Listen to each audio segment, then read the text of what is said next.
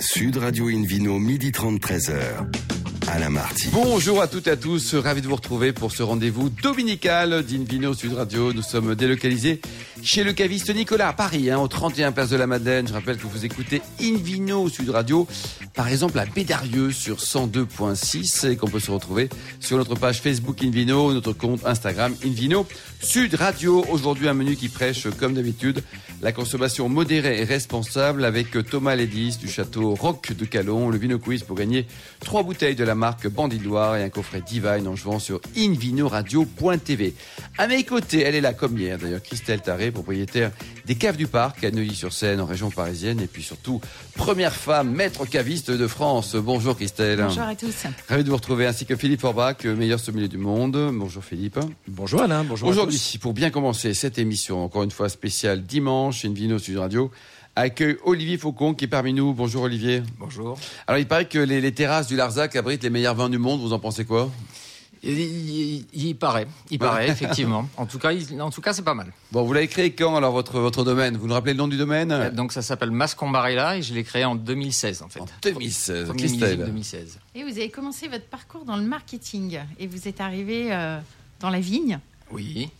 Voilà, vous êtes, vous êtes d'abord appris euh, en Bourgogne, je crois, le métier de vigneron. C'est ça. Donc j'ai fait un petit parcours dans le marketing avant, et puis j'ai eu, euh, en fait, j'ai eu, euh, j'étais intéressé par le vin, et j'ai eu une révélation en lisant une bande dessinée qui s'appelle Les Ignorants.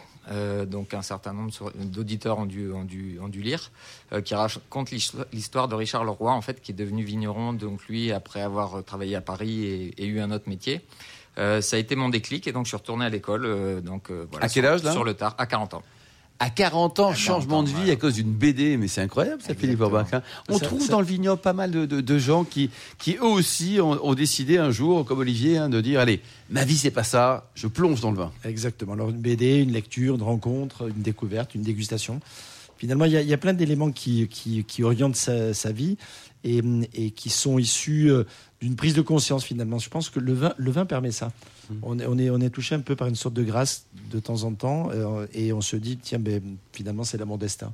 Mmh. Alors pourquoi les, les, terrasses du Larzac là? C'était vous baladez, votre voiture est tombée en panne là-haut là et puis. Euh... Alors c'est pas tout à fait ça, mais en fait ça a été un petit parcours. Donc euh, donc en retournant à l'école, j'ai été en Bourgogne, donc j'ai été apprendre à Bonn et puis j'ai goûté des vins. Donc c'est le Languedoc qui m'intéressait.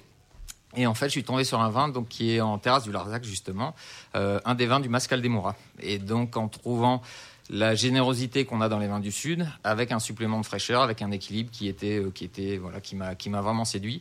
Donc je les ai contactés, je leur ai dit que c'était, euh, voilà, c'était le profil de vin qui m'intéressait. Donc je suis retourné faire un petit stage chez eux et je me suis installé dans ce secteur. Et ça a été le, ça a été le point de départ. Donc en fait, euh, j'y ai travaillé pendant deux ans. J'ai un peu exploré à 200 km aux alentours. Et puis, et puis, et puis au final, j'étais tombé amoureux des terrasses du Larzac. Eh donc oui, je me suis installé sur place et je suis à 5 km de l'endroit où j'étais arrivé au début. Christelle Vous avez plusieurs cuvées, notamment des Siedemi en rouge, blanc et rosé. Oui. Et vous avez aussi des très belles sélections parcellaires qui s'appellent le Clos Secret, les Vieux Mazets, Tout à en fait. 100% Cinsault, 100% Carignan. Vous pouvez nous en parler? Tout à fait. Ben, en fait, j'ai. euh, donc, en étant né au vigneron, en ayant commencé à partir de vignes qui, qui étaient travaillées avant en coopérative et qui euh, produisaient pas de vin en tant que tel, euh, j'avais un champ assez libre. Donc, j'ai souhaité explorer les différents cépages. Donc, en fait, en, que ce soit en rouge et en blanc, j'ai constitué une gamme qui s'est un petit peu articulée au fur et à mesure. Et donc, je travaille les différents cépages. Donc, la cuvée d'Essier et en rosé, on est autour du grenache et du cinsault. En blanc, on est sur du grenache blanc. Et en rouge, on est également sur du grenache noir cette fois-ci, assemblé avec du carignan et de la syrah. Donc dans l'appellation, on trouve toutes les couleurs. On trouve toutes les couleurs. On trouve toutes les couleurs. Donc l'appellation terrasse du Larzac, en fait, elle fait partie de la grande appellation Languedoc. Donc on est sur un cahier des charges qui est un petit peu plus exigeant sur les terrasses du Larzac. Euh, et, et ça permet donc effectivement de faire des, voilà, une, une diversité en fait dans, dans, dans ma gamme. Donc la première cuvée en Languedoc, donc sur un assemblage typique languedocien avec euh, voilà, du grenache majoritairement. Et après, j'ai souhaité sortir un petit peu du cadre des AOC, surtout pour travailler des cépages euh, autochtones. Alors lesquels par exemple? Alors le carignan et le, et le cinsault. D'accord, donc ça c'est un choix. Philippe Orbach, c'est vrai qu'on connaît presque plus les terrasses du Larzac pour, le- pour le couleur rouge, les vins rouges plus que peut-être blanc, rosé, non? C'est vrai, mais c'est vrai que l'essentiel de la production est rouge. Euh, L'essentiel de la production est rouge, oui, oui, c'est- voilà. c'est au moins les trois quarts. Exactement, donc c'est c'est assez logique. Mais c'est vrai que le, le- tout à l'heure, euh, Olivier évoquait euh, la fraîcheur. Et c'est vrai que l'altitude permet notamment d'avoir des nuits plus fraîches qu'ailleurs, dans le sud, et de donner pour les blancs aussi des résultats super intéressants. Mm, mm. Cette réserve d'acidité naturelle du raisin, finalement, se, se- se transfère ensuite dans le vin Mm. et donne ce potentiel et ce côté aérien qui est très intéressant pour les blancs aussi. Christelle Vous avez aussi une cuvée, bien sûr, qui s'appelle euh, Eau aux ignorants, puisque comme vous nous l'avez expliqué, euh, voilà, il fallait que vous rendiez hommage à votre conversion, pour une conversion réussie quand même. Et Merci. vous avez surtout un nouveau venu dans la famille. Eh bien, j'ai un nouveau venu. Alors, j'en ai, je vais en avoir deux même. Mais effectivement, euh, Odos Ignorants, donc c'est la cuvée hommage à, à la bande dessinée Les Ignorants. Donc, j'ai, au moment de la lancer, j'ai pas voulu usurper un nom ou surfer sur quelque chose. Donc, j'ai contacté Richard Leroy et, et Étienne Davodo, le dessinateur et le vigneron. Euh, je leur ai parlé de mon aventure et puis ils ont été euh, honorés, flattés. Donc, ils ont été les premiers à goûter les vins également. Et, et donc, donc Ignorants, c'est une, cuvée- une cuvée qui est articulée autour de la Syrah. Euh, et donc dans les cépages languedociens, il en reste un cinquième. On a, balayé les quatre principaux, c'est le Mourvèdre. Donc lui, j'ai surgreffé euh, en 2017 et qui est entré en production en 2018. Donc je sors une nouvelle cuvée articulée autour du Mourvèdre qui, qui va sortir en fait cette année, donc euh, en 2021. au mois Combien de bouteilles au, total, dites-nous, Olivier? Alors sur cette cuvée-là, c'est tout petit. Euh, il y a 600 bouteilles. À 600 bouteilles, quoi. Il y a Et 600 au total, bouteilles. sur votre vignol, vous produisez combien de bouteilles chaque année en moyenne hein? Alors en moyenne, bah, moi la moyenne elle progresse au fur et à mesure. Donc j'ai commencé à 15 000 et puis cette année euh, je suis autour de 35 000. À 35 000, quoi. Christelle? 2020, c'est votre cinquième millésime, Olivier. Oui. Donc je suppose que votre approche, elle a beaucoup changé entre le début et maintenant. Ça fait cinq ans, le recul. Elle a un petit peu évolué. Elle a un petit peu évolué. On a passé quelques étapes. Donc j'ai commencé dès le début. On a fait euh, la conversion bio des, des vignes, euh, donc euh, sur le sur le travail de la vigne en tant que telle. Et puis effectivement, bah, au fur et à mesure, on gagne un petit peu en précision sur voilà sur le- la connaissance des cépages, des terroirs. Donc euh, quand j'ai commencé, bah, effectivement, j'étais novice. hein. quand ce titre des ignorants, ça m'a vraiment parlé parce que je me retrouvais là-dedans. Et je reste aujourd'hui encore euh, relativement ignorant, donc j'apprends un petit peu tous les ans, un petit peu plus. Et, ça permet donc effectivement, bah, au fur et à mesure de l'apprentissage, avec la vigne qui progresse, de, voilà, de progresser un petit peu, d'affiner sur les cépages, et puis, et puis sur les assemblages et sur les élevages. Voilà. Vous avez fait des investissements aussi cette année? J'ai fait des investissements, j'en fais un petit peu tous les ans, donc je suis pas encore au stade où moi je, je, je me sors un salaire, mais je le voilà, je l'investis dans ce que dans ce que je construis. Donc on a construit une cave, on a acheté du matériel, on est passé en bio. La prochaine étape, ça sera la biodynamie. Et puis je travaille aussi sur les élevages, donc on va un petit peu travailler sur des, des œufs engrais, sur des voilà, sur des, des nouveaux contenants pour aller pour aller faire des nouvelles. Donc ça, ça veut dire, Olivier, que depuis 5 ans, vous n'avez pas de salaire? Et non.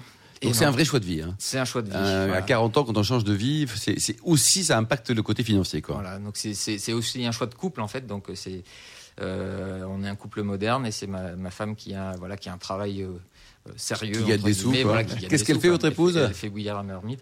Elle est euh, elle elle s'occupe elle travaille dans une société de sondage et d'études de marché. Très bien. Quel est son prénom? Laure. On l'embrasse. Bravo, Laure. Faut continuer à bosser, là. C'est euh, Christelle. Elle peut faire du télétravail du coup en ce moment. Elle fait du télétravail. Elle est à moitié dans le sud et à moitié sur Paris en fait. D'accord. Christelle? Vous avez l'intention d'acheter plus de terre? Là, vous Euh, avez 11 hectares Non, 11 plus. hectares, oui, c'est Oui, ça. 11 11 hectares, hectares. ça fait déjà un petit peu de travail pour l'instant. Mm. Donc, effectivement, en démarrant une activité, ben, on fait beaucoup de choses par soi-même. Donc, j'ai un employé maintenant à plein temps depuis cette année. Euh, on prendra un petit peu plus de vignes par la suite pour explorer d'autres choses, peut-être faire des bulles, peut-être faire voilà, d'autres- d'autres vins pour continuer à explorer. En tout cas, dans l'immédiat, 11 hectares, c'est déjà bien. Et la distribution, alors vous les vendez comment? Eh bien, la distribution, je les vends euh, principalement donc dans les réseaux sélectifs, hein, euh, les restaurants, les cavistes, euh, les, les gens qui aiment le bon vin. Au début, j'ai commencé avec les cercles familiaux, les amis. Ouais. J'ai travaillé à Paris euh, précédemment. J'ai de la famille à Lille, donc euh, voilà, on a un petit Ouh là là là-dessus. Les Lillois. Ils sont très Bordeaux à Lille, j'ai l'impression. Non, ils sont aussi Ça ouverts évolue, au, ça évolue. au Ça l'a terrasse de l'Ardac, tant mieux. Ça l'a été, ça l'a été.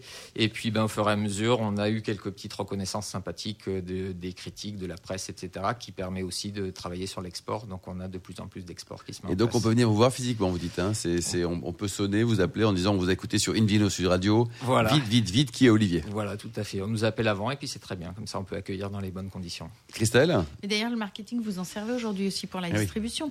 Et ben, on essaye de mettre en avant, de faire savoir un petit peu le, voilà, le, Faire le- connaître. de Mm. faire connaître. Et c'est vrai que quand on a eu de, de- de jolies reconnaissances et qu'on a chez nous des magnifiques paysages et des choses à raconter, mais le- on, a, on- voilà, on, on raconte nos histoires et ça, Mm. ça intéresse un petit peu les gens. Ça vous manque pas votre vie d'avant, euh, trépidante, euh, soit à Paris dans le marketing, soit c'est en Bourgogne, parce que c'est, c'est, faut être très amoureux, très amoureux d'une nouvelle vie, très Eh amoureux oui, de votre oui, épouse, oui. très amoureux de la terre aussi, de la vigne. Et ben j'ai- j'avais un grand-père qui était paysan, donc il doit y avoir quelque chose qui a été transmis. euh, Ça a passé une génération et puis ça m'est arrivé à moi un petit peu plus tard.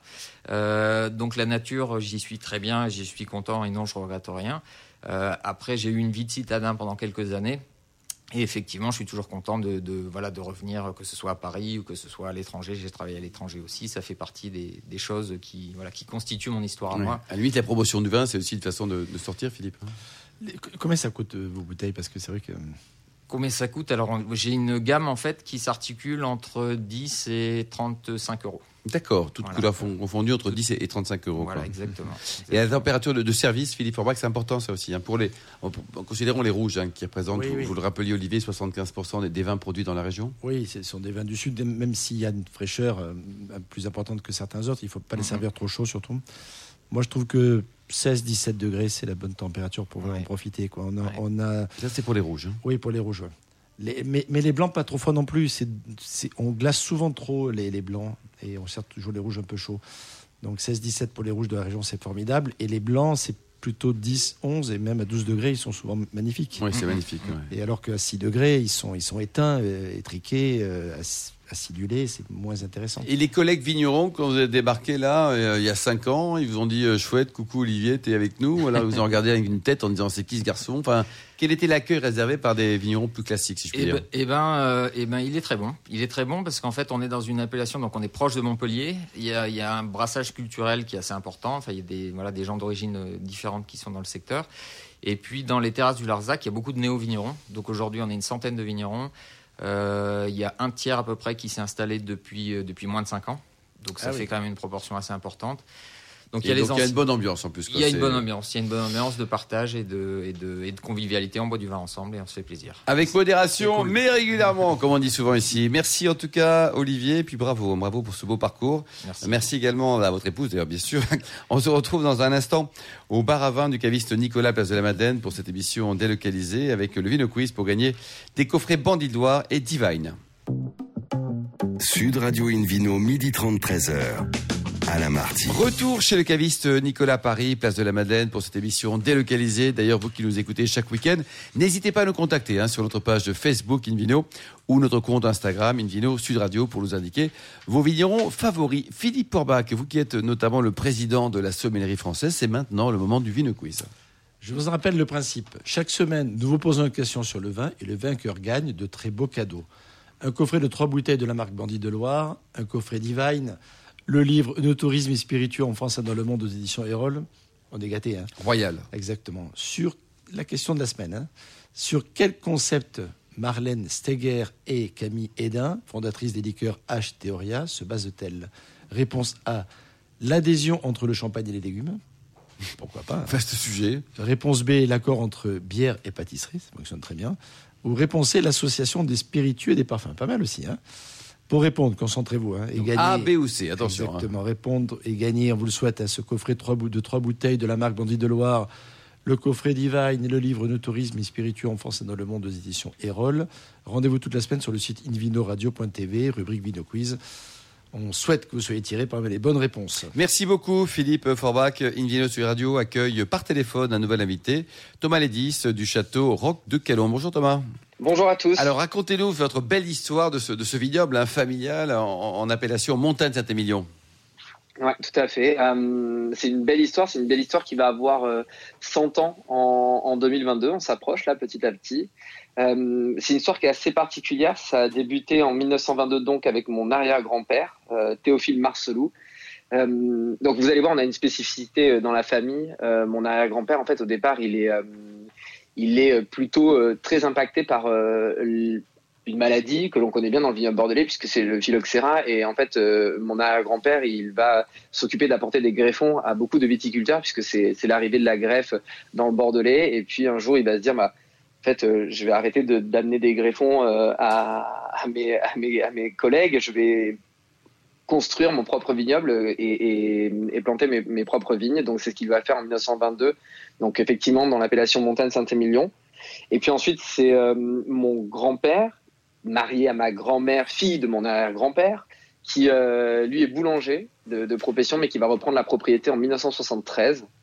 ils ont un fils unique qui est mon papa, qui lui est docteur en pharmacie, mais qui va reprendre la propriété en 1988 aujourd'hui partage son temps entre la propriété et, euh, et euh, des pharmacies dans le Libournais. Et puis euh, mon papa et ma maman, donc ma maman elle est sur la propriété, elle s'occupe de toute la partie administrative, gestion client, etc. et puis mon papa et ma maman ont eu bah, ma sœur et moi dans, dans, un ordre différent puisque je suis l'aîné.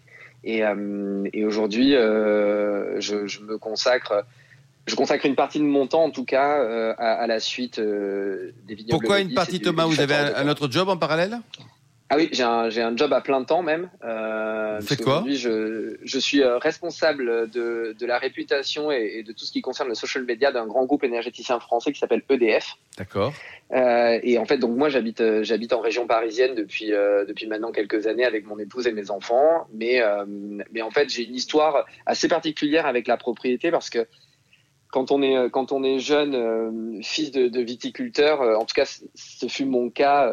donc je, je, parler de mon cas particulier, mais je me suis retrouvé à, à quand on est plus jeune à faire mes, mes jobs d'été plutôt dans la vigne que que dans un restaurant ou que dans que vendeur chez McDo.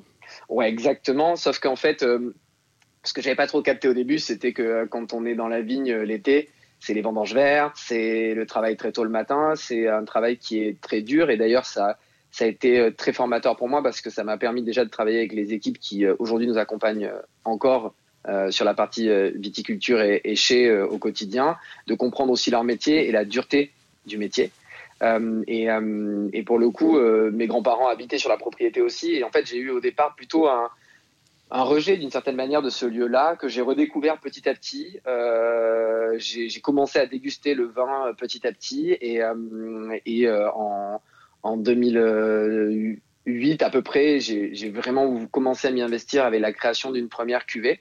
Euh, parce qu'aujourd'hui on a on a trois euh, on a trois euh, on a trois vins. Trois vins différents quoi. Christelle, vous connaissez vous connaissez les vins de Thomas ou c'est à découvrir? Oui, c'est à, à, découvrir. Je les ai je les ai pas encore goûtés, mais j'espère bientôt Thomas. Et justement, vous dites que chacune des cuvées ressemble à la personnalité de quelque de d'une personne de votre famille. Vous pouvez nous en dire un peu plus? Parce qu'il y a Château Roc de Calon. Alors Château de Canon, oui c'est ça. Alors Château de Canon, c'est notre premier, euh, c'est notre premier vin, on va dire, c'est celui que l'on produit euh, le plus, euh, qui est aujourd'hui environ à 60 000 bouteilles produites chaque année.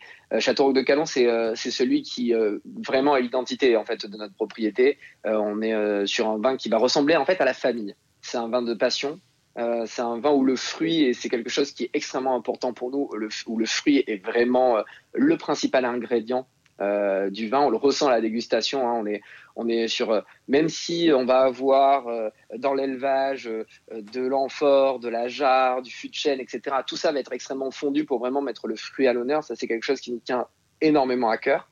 et c'est un vin qui reste quand même assez accessible, c'est-à-dire que les amateurs vont prendre énormément de plaisir à, le découvrir parce qu'il y a une certaine complexité. Mais pour ceux qui sont, on va dire, des profanes au départ, ou en tout cas qui, qui, qui, qui n'ont pas envie d'aller beaucoup plus loin, c'est déjà un vin de plaisir et de consommation ce qui est extrêmement important pour nous. Délice a été euh, créé euh, notamment par ma maman.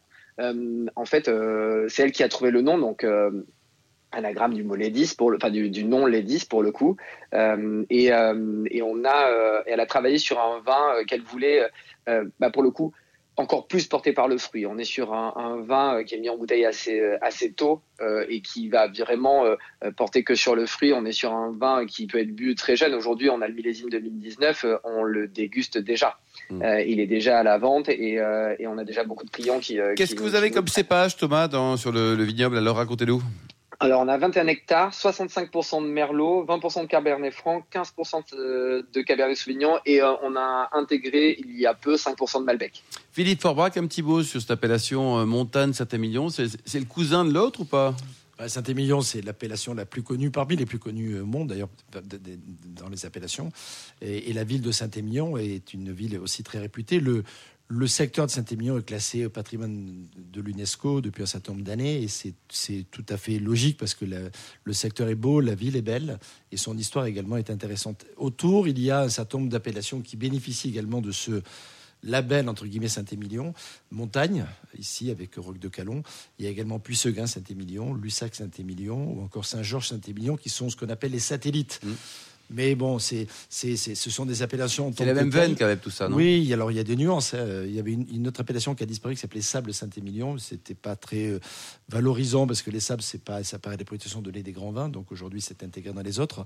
Euh, montagne, il faut pas penser que ce sont les Alpes hein, ou les Pyrénées. hein. C'est, ce- c'est effectivement un, un- un massif qui est effectivement plus acc- accentué que les autres, ce qui permet d'avoir de jolies croupes et d'avoir de très belles expositions, qui permet notamment au Merlot, qui est le cépage phare. Mais entre guillemets, que 65% ici, on peut l'avoir davantage sur certains autres vignobles. Le fait qu'il y ait du cabernet en, en proportion plus importante montre effectivement qu'on est sur des belles expositions qui permettent la maturité du cépage. Christelle cépages. Moi, j'aimerais poser une question à Thomas. C'est que pensez-vous du Bordeaux bashing? Est-ce que vous avez été impacté par ça? On l'est tous. Euh, on est tous impactés par ça. Après, euh, je, c'est, je trouve ça hyper compliqué. En fait, euh, oui, on est tous impactés par le Bordeaux bashing et en même temps, euh, on est tous, euh, ça nous oblige. En fait, ça nous oblige à faire les choses un peu différemment. Je pense que pendant de trop nombreuses années, en fait, on s'est aussi peut-être vu un petit peu trop beau, un petit peu trop facile. Un peu d'arrogance, un peu de euh, prétention, vous voulez dire, non? Ouais, voilà. Je Bon, c'est pas grave, appeler euh, un chat un c'est- chat, hein, c'est bien. Non, hein. non, mais euh, c'est c'est- c'est- c'est le cas. Enfin, je pense que, en tout cas, euh, moi, je me sens aujourd'hui euh, À l'aise, euh, à l'aise pour assumer. Ouais, et puis je- pour, euh, exactement. Et en fait, aujourd'hui, on est, euh, il faut faire attention à tout ça parce que euh, pendant longtemps, euh, on a dit Bordeaux, Bordeaux, Bordeaux, et puis finalement, donc on était en haut, finalement, euh, on est en bas. Il y a quand même euh, plus de 7000 viticulteurs dans le Bordelais aujourd'hui, Ouais, avec ça, autant de vins différents. Et des prix de différents, Thomas, aussi. Hein, bien des- sûr. Des prix différents. On peut trouver d'excellents Bordeaux à- autour de 5 euros, par exemple. hein. Absolument. Ah bah, Ouais, euh, la gamme de prix est large. Vous allez de combien à combien, d'ailleurs, au sein de- du château Roc de Calon? De 7 à 25. De 7 à... Oui, mais donc c'est là, déjà, vous êtes le- l'apanage et l'exemple, l'illustration qu'on peut trouver des, des très bons vins à 7 euros et puis, euh, puis des cuvées haut de gamme un, un peu plus chers, mais très raisonnables et accessibles, hein, n'est-ce pas, Christelle? Oui, et, et quel nouveau regard vous apportez au domaine, euh, Thomas? Vous utilisez les réseaux sociaux, WhatsApp, j'ai vu ça aussi sur votre site. La réputation de notre domaine, vous, alors vous, le, le pro de la réputation? Ben, pour le coup, euh, on, on travaille de plus en plus effectivement euh, cette image-là. Ça fait longtemps. On a on a commencé vraiment à travailler en 2010. On a on a voulu faire une image entre guillemets de gamme euh, complète et puis unifiée. Et aujourd'hui, on travaille beaucoup sur la partie euh, effectivement digitale et social media. Déjà, ce que nous on appelle le social selling, alors qui est pas forcément quelque chose d'hyper euh, ancré pour le moment dans dans le monde du vin, mais ça fait très longtemps, par exemple, qu'on a une e-boutique. Ça fait longtemps que les gens peuvent nous commander directement du vin Et ça sur la ça? propriété. Ça marche? Ça cartonne. Ça cartonne. Bah, je viens de faire sur l'année 2020, si vous voulez. euh, en plus confinement parlant, euh, aujourd'hui, nous, on a la capacité, euh, grâce euh, à des partenaires qui sont tous les partenaires de livraison que vous voyez aujourd'hui euh, dans les rues euh, de n'importe quelle ville de France. Euh, aujourd'hui, vous faites une commande sur le site euh, du Château de Calon. Donc là, par exemple, euh, comme on est entre midi et deux, euh, si vous la faites maintenant, euh, on la prépare cet après-midi, elle part demain, elle vous est livrée après-demain chez vous. Ouais, c'est Et ça, extraordinaire. jusqu'à et ça, c'est jusqu'à 18 bouteilles. Et moi, parce qu'on a intégré cette année et qui, moi, me tenait, enfin, en 2020, ce qui me tenait vraiment à cœur et qu'on est en train maintenant de, de développer, c'est toute la partie internationale. On a des gens qui nous commandent du vin directement d'Allemagne, de Belgique, euh, enfin, à peu près de toute l'Europe. Et euh, on livre pareil sous, des, sous, sous 48, 72 heures, maximum 5-6 jours, quand c'est des périodes où euh, il y a beaucoup de livraisons. Comme ça, ce c'est une véritable Noël. révolution, hein, Thomas. Christelle? Donc vous souhaitez vendre de plus en plus en fait en direct aux particuliers, vous-même? C'est tout l'objectif final, je pense, de, de, de, de tous les viticulteurs, de, et puis même de, de, de chaque personne qui fait son produit. Aujourd'hui, on essaie d'être présent dans tous les points de vente possibles et on, on est dans une démarche commerciale de, de présentation de nos vins, etc. Euh, après, à terme, l'objectif, c'est qu'effectivement, il y ait de plus en plus de gens qui euh, oui. nous commandent directement parce que il faut pas se le cacher. Il y a une question aussi de rentabilité d'entreprise. Quand on travaille avec un caviste, quand on travaille avec un négociant, quand on Bah, Il y a travaille une avec partie un de la marge courtier, qui leur est attribuée et c'est tout à fait juste, hein, tout à fait normal. vous avez tout compris. Donc, merci euh, beaucoup, merci voilà. tout beaucoup Thomas, Thomas Lédis. Euh, le site internet, vous nous le rappelez pour, pour euh, en savoir plus sur vous et sur vos vins? www.rockdecalon.com. Merci beaucoup Christelle Taré également, Olivier Faucon, Philippe Forbach et aux, aux millions d'amateurs de vin qui le suivent chaque week-end à bord de Invino Sud Radio. Un clin d'œil à Angéline qui a préparé cette émission. Fin de ce numéro de Invino Sud Radio. Pour en savoir plus, rendez-vous sur le site hein, sudradio.fr, invinoradio.tv, notre page Facebook Invino ou notre compte Instagram Invino Sud Radio. On se retrouve samedi prochain à 12h30 pour une nouvelle émission, toujours délocalisée chez Nicolas Le Cavis qui a été fondé en 1820 122. D'ici là, excellent déjeuner, hein, c'est l'heure. Restez fidèles à Sud Radio. Encouragez tous les vignerons français et surtout respectez la plus grande des modérations.